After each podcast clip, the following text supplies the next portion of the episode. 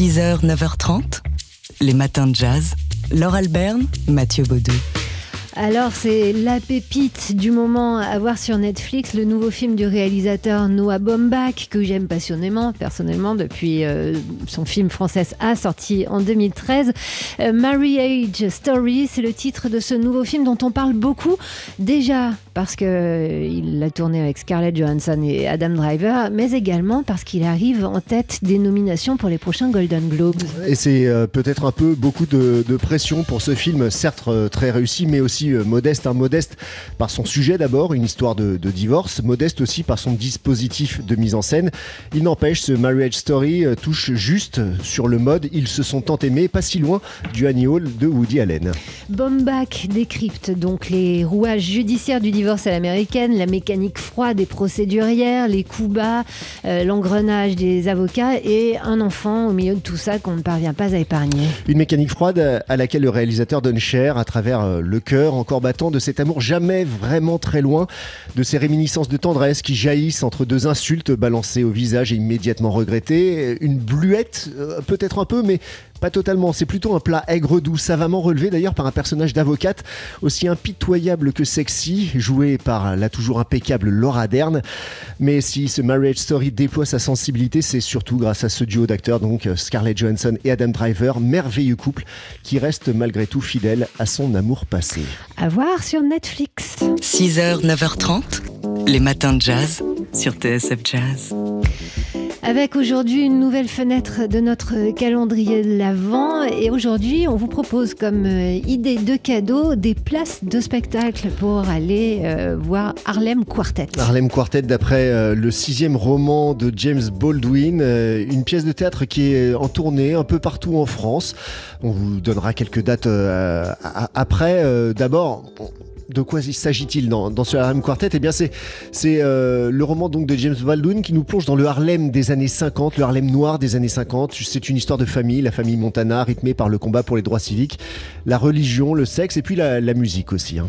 Alors, c'est une famille qui pleure la disparition de l'un des siens, chanteur de gospel. On écoute ici euh, la metteuse en scène de ce spectacle, Élise Vigier. Dans le livre, la musique a une part essentielle puisque c'est l'histoire quand même de Arthur Montana, qui est un jeune chanteur de gospel euh, célèbre. Vraiment, le roman parle de qu'est-ce que le chant, qu'est-ce que la douleur aussi, parce que le chant a à voir avec la douleur. Comme c'est l'histoire de quelqu'un qui se remémore euh, une vie passée avec son petit frère, que son petit frère vient de mourir. La musique serait vraiment la part de cette marche dans la mémoire, de cette marche à l'intérieur des souvenirs.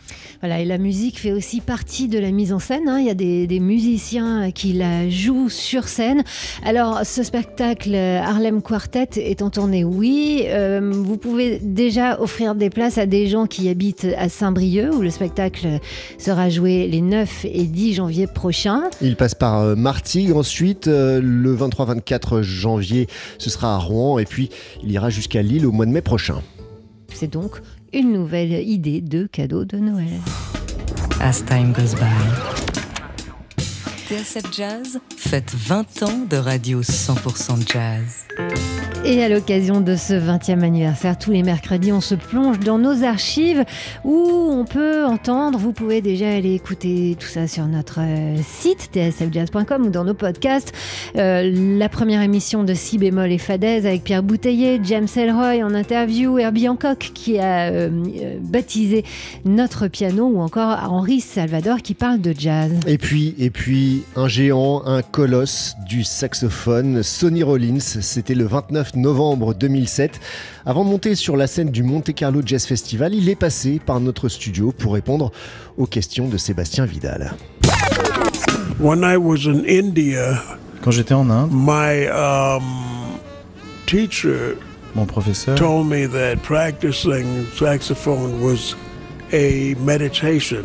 C'était une sorte de méditation. So I was very happy to hear that because I like to practice and J'étais très heureux d'apprendre ça parce que j'aime justement pratiquer. Right, so there was a very natural juxtaposition to. C'était une façon très naturelle de, de, faire les choses. You mean that you, you find a way to, to, to meditate through the saxophone without knowing it? Oh, Vous avez trouvé une façon de méditer à travers le saxophone? Exactly, just by playing and thinking of my work.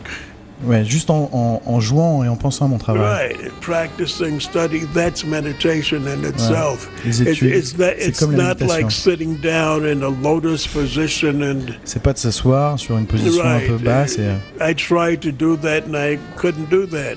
c'est ce que je voulais faire, mais je, voilà, je, je n'y arrivais pas à faire. Right, so I said, gee, I'll never be able to meditate. But my teacher told me, he said, no, son. He said, when you're playing your saxophone, you're meditating. That's J'ai jamais été meditation. capable de faire de la méditation et, et- et mon professeur m'a dit quand, quand tu joues du saxophone, c'est Right, la méditation. Right. So that was very good news when I Ça, c'est une that. très bonne nouvelle. Pour retrouver les meilleurs moments de TSF Jazz en intégralité, rendez-vous sur tsfjazz.com, rubrique Nos 20 ans. 6h, 9h30, les matins de jazz. Laure Alberne, Mathieu Baudou. Il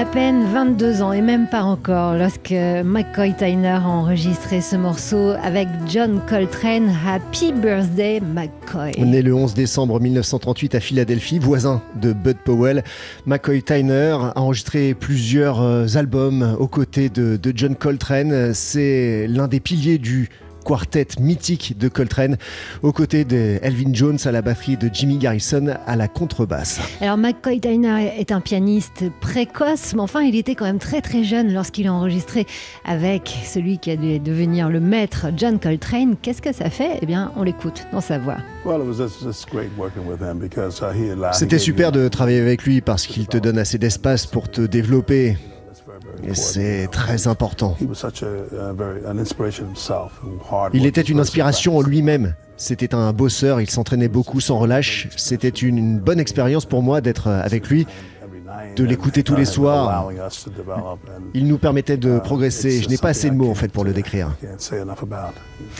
McCoy Tyner, donc euh, au sujet de John Coltrane. Alors bien sûr, McCoy Tyner a beaucoup enregistré. Il avait commencé à enregistrer un petit peu avant cette collaboration. Il l'a beaucoup fait euh, après. Et il a enregistré notamment sous son nom. On pourra entendre ce soir dans Jazz Live un concert qu'il a donné à Newport en 1963. Et donc aujourd'hui, en ce 11 décembre 2019, on lui souhaite un joyeux anniversaire.